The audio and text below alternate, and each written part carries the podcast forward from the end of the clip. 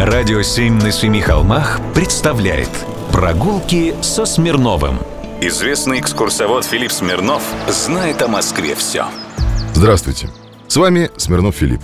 Высоцкий в балладе о детстве писал «Ходу, думушки резвые, ходу, слово строченьки милые, слово. В первый раз получил я свободу по указу от 38-го Знать бы мне, кто так долго мурыжил.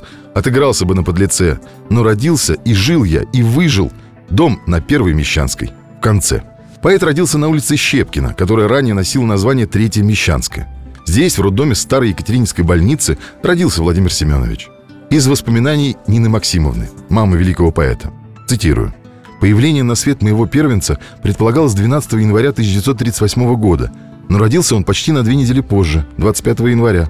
В роддом меня провожал мой муж Семен. Ему шел тогда 22 год, а я была на 4 года старше. Сын родился в 9.40 утра.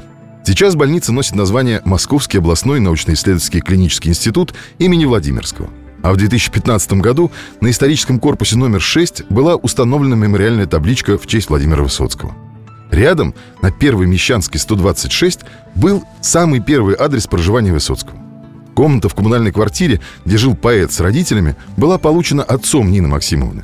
К сожалению, дом снесли в 1955 году, а на его месте построили новый многоквартирный дом с новым адресом – проспект Мира, 76. С 1949 до 1955 года Владимир жил в Большом каретном переулке. В доме номер 15, квартира 4, он жил с отцом Семеном Владимировичем, а в школу номер 186 ходил учиться. Школа была только для мальчиков. А дальше он менял много адресов и квартир с тем, чтобы накануне Олимпиады въехать в просторную трешку на Малой Грузинской улице. Прямо напротив собора непорочного зачатия Девы Марии. Прогулки со Смирновым. Читайте на сайте radio7.ru. Слушайте каждые пятницу, субботу и воскресенье в эфире «Радио 7» на Семи холмах.